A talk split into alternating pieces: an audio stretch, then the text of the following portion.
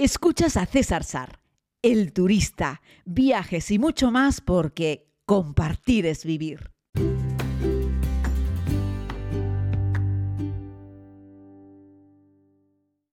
Hola, hola querida comunidad, volvemos con un nuevo podcast que supongo, puedo intuir, puede llevar a mucha controversia. Estaba leyendo eh, a los amigos de viajar del periódico.com que se descolgaban extrayendo parte de un estudio, de un ranking, eh, en el que se hablaba de los lugares más decepcionantes del mundo y entre los 85 destinos más decepcionantes del mundo había 5 en España. Entonces dije, bueno, vamos a verlo porque eso de los rankings siempre se presta mucha controversia, quién ha hecho el ranking, eh, cómo está, en fin, para, ahondar un poquitito en todo ese tema para intentar entenderlo, ¿no? Hablaban en realidad no de destinos, no de toda la ciudad, sino de atracciones en concreto. Y este es un trabajo hecho gracias a parte de la inteligencia artificial y a un equipo eh, de, Big Data que se han dedicado a extraer miles y miles de datos eh, de TripAdvisor.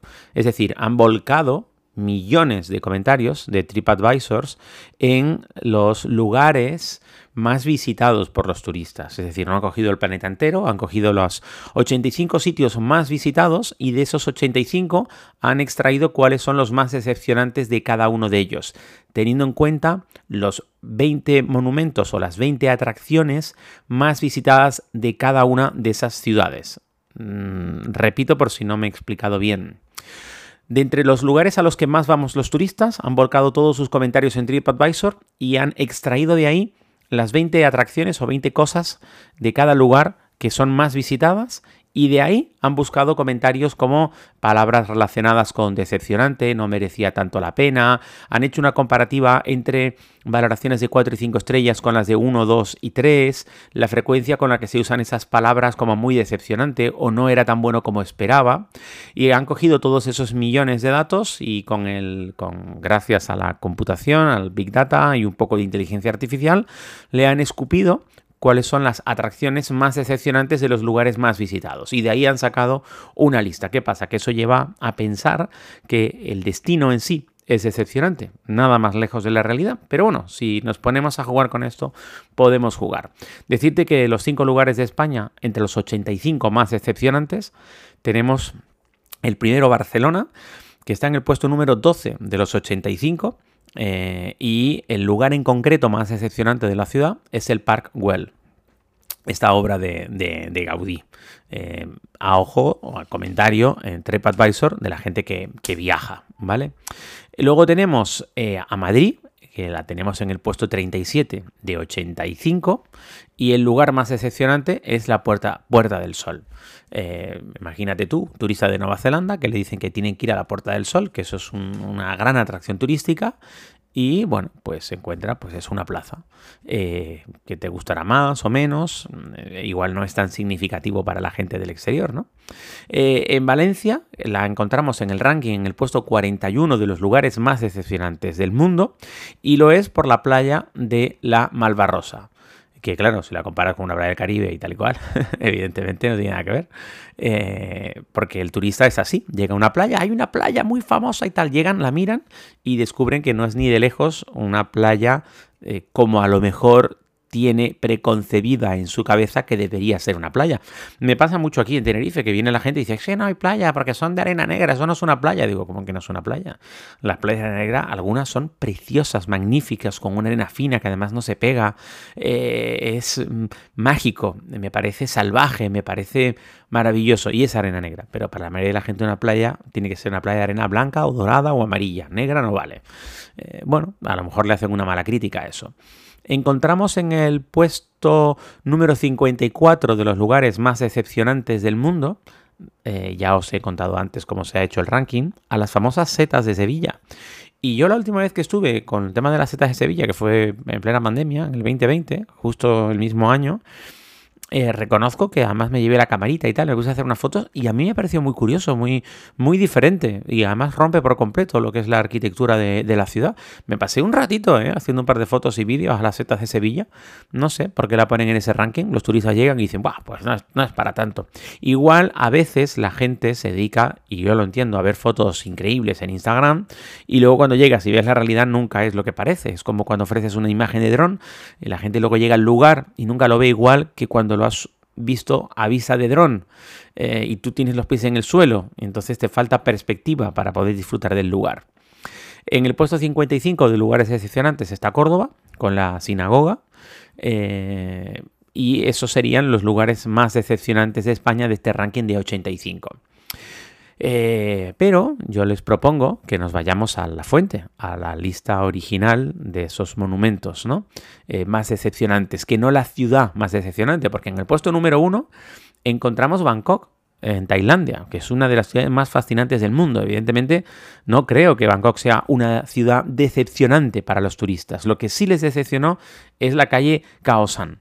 Y bueno, pues podríamos compartir que a lo mejor no es el, ¿sabes? Es el distrito de los, de los, de los eh, mochileros y tal. Eh, y bueno, eh, me hace gracia porque al final todos los mochileros acaban ahí, pero luego se critican entre ellos porque dicen que el lugar está lleno de turistas, pero van todos allí como moscas a la miel y Bangkok tiene muchas más cosas, ¿no? bueno, pero la comida callejera en Bangkok está muy bien. En el puesto número 2 de los lugares más sobrevalorados del mundo está Antalya, en Turquía, ya me dirás, ¿no? con la historia que tiene Antalya, lo interesante que puede ser Antalya. Sin embargo, eh, la gente critica el parque acuático de Antalya. Y yo me pregunto, ¿qué demonios se te ha perdido a ti en un parque acuático en Antalya? Con la cantidad de cosas preciosas que hay que ver y hacer en Antalya, te metes en un parque acuático que debe ser malísimo, que yo no he estado, y haces una mala crítica reiterada y te parece que es decepcionante. Eh, y entonces, pues nada, pues ¿qué haces en Antalya en un parque acuático? No te entiendo, querido amigo turista, ¿no? En el puesto 3, Singapur, que es una ciudad a la que le tengo mucho cariño, que es una ciudad muy interesante, muy bonita, muy sofisticada eh, y que ha crecido mucho a lo largo de los últimos años. Y en Singapur eh, mm, sobrevalorada la ciudad de Singapur, dicen que, claro, la gente la compara con, Nueva York eh, y eh, es una ciudad volcada hoy en día con las universidades, con, con las .com también, pero dicen los turistas que Marina Sand Bay mm, mm, y la famosa piscina en lo alto del edificio es decepcionante. Y yo creo posiblemente aquí nos tengamos que ir a todo el tema de vista de dron. Y es que ese edificio o, algunos vídeos promocionales que han hecho de Singapur con aquella piscina en lo alto del rascacielos que son como tres torres con forma de barco y ahí dentro está la piscina, ¿no? Esa piscina infinita. Que por eso los turistas así como por norma, como por regla general, no pueden. Pero claro, cuando tú te metes dentro del monumento y lo ves desde allí, es como cuando te metes en la estatua de Genghis Khan. O mira, por ejemplo, ahí tienes una, un, ejemplo que a lo mejor lo entenderás mejor. Cuando tú te metes en el interior de la Estatua de la Libertad y subes arriba a la corona y te asomas, lo que ves es el mar, mm, Nueva York, pero mm, como desde otros muchos sitios. Eh, eso quiere decir que la Estatua de la Libertad es decepcionante. Yo creo que desde fuera la Estatua de la Libertad está muy bien. Si te metes dentro, igual no es tanto, ¿no?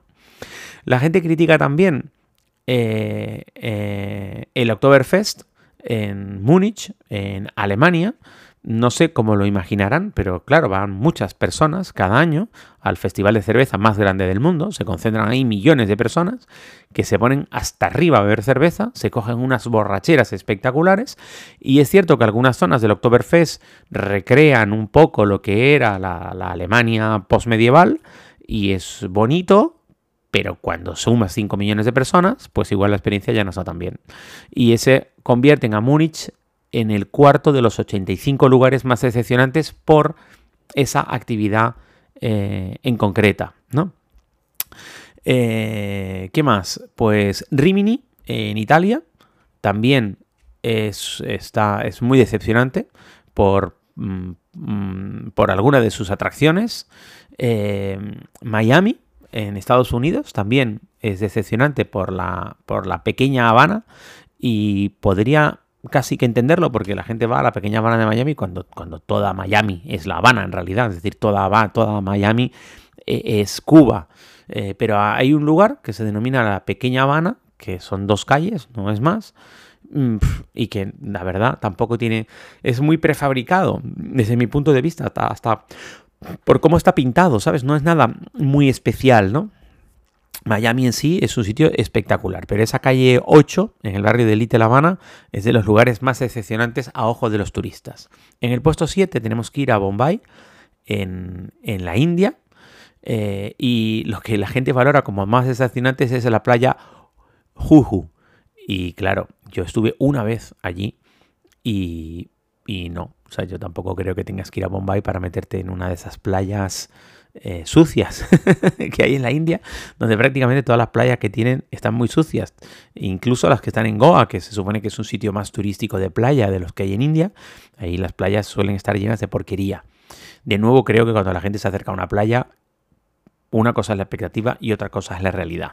En Londres, que está el puesto número 8, la gente se decepciona mucho con la London Eye, con la gran Noria.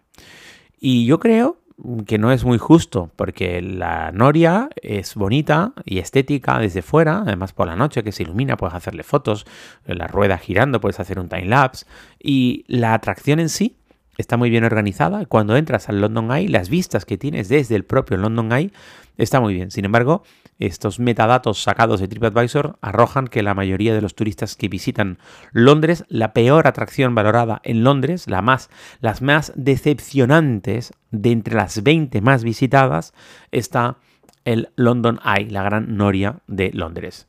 Y fijaos, en el puesto 9 tenemos a París. Y en París lo que la gente siente una gran decepción es el distrito de eh, Montmartre. ¿Y, qué dice la gente del distrito de, Montmartre? Pues dice que, el lugar en sí eh, tiene unos precios muy altos, que se sienten muy inseguros, que se sienten muy acosados por los, por los vendedores, que hay demasiados turistas eh, y que se sienten eso, presionados por la gente que les vende cosas, mm, tanto en la plaza, en las calles, como en los propios restaurantes que quieren que entres y entonces hace que la experiencia no sea buena. Eh, es cierto que puede ser un lugar muy masificado, Montmartre, eh, pero yo creo que parte del encanto es estar allí con el resto de los turistas e intentar observar las bellezas, el barrio, las cosas que hay alrededor. También les diría, como, como otras muchas veces, consejos lo que creo que podríamos hacer sería madrugar un poco, aunque es cierto que ya no vas a ver todos esos restaurantes sirviendo comida en ebullición, pero sí vas a poder disfrutar del exterior de la, de la iglesia, de las callecitas y de la plaza sin gente. Si vas muy prontito por la mañana, puedes aprovechar y nada más abrir las cafeterías, haces un desayuno todavía sin tantos turistas. Y en el puesto 10 de estos 85 lugares excepcionantes del mundo, eh, nos tenemos que ir a Tokio. Y aquí yo tengo que reconocer que coincido 100% con la valoración de los turistas y de este estudio que se han extraído de TripAdvisor. Eh, lo más eh, decepcionante de Tokio, de entre los 20 lugares más visitados, está la estatua de, de Hachiko en Shibuya, ¿no? Eh, pues claro, eh, es que los occidentales creo que no somos capaces de entenderlo, no, somos un público objetivo, ¿no? Eh, está instalada frente a la estación de Shibuya y es un homenaje a un perro conocido porque era muy leal a su difunto dueño. claro, los turistas occidentales, como narra el estudio, no somos objetivos porque no conocíamos ni al dueño, ni a Hachiko, ni la importancia que tuvo, ni la película, ni nada de nada y hace que se coloque este como uno de los lugares más decepcionantes de Tokio y como lugar más decepcionante de Tokio y uno de los lugares más decepcionantes del mundo, más sobrevalorados del mundo. Así es que te he hecho un recorrido por los cinco lugares más sobrevalorados de España y los 10 más sobrevalorados del mundo, eh, según estos metadatos obtenidos por las críticas que hace la gente en TripAdvisor. Siempre de entre la creme de la creme, entre los lugares, países más visitados y dentro de estos países más visitados, las atracciones también más visitadas. Y de ahí han extraído lo que más decepción eh, ha provocado entre las eh, turistas que visitan estos sitios. Espero que te haya parecido interesante, espero no haberte vuelto muy loco, muy loca con, con, esta narración, pero me parecía curioso. Ya sabéis que no soy muy amigo de hacer listas. Un día podríamos, a lo mejor, quién sabe, si sacar una lista propia de cinco lugares del mundo que me han decepcionado, eh, pero es muy probable que la culpa también pueda ser mía, porque he llegado un día de lluvia, o, o, no era la mejor época del año para verlo, o hacía un calor infernal al mediodía, o en fin, cualquiera de las múltiples circunstancias que se pueden dar para que una visita a un lugar no termine de ser tan increíble cuando el lugar realmente sí puede llegar a serlo. Y influyen cosas a veces tan básicas como tu propia actitud, tu propio estado de ánimo, incluso hasta si estás cómodo, ¿no? Y si tenías muchas ganas o no de ir al baño, o si te tomaste un café en esa plaza y resulta que te clavaron una pasta enorme y resulta que la acabas de pillar, o sea, la acabas de coger con el monumento histórico que tienes enfrente, cuando la culpa la tiene esa cafetería porque te ha dado mal café, te ha cobrado mucho, te ha dado un mal servicio, por ejemplo. Es todo tan subjetivo, ¿verdad, querida comunidad? Regresamos mañana con más cositas, con más historias. Muchas gracias por seguir estos podcasts por el mundo.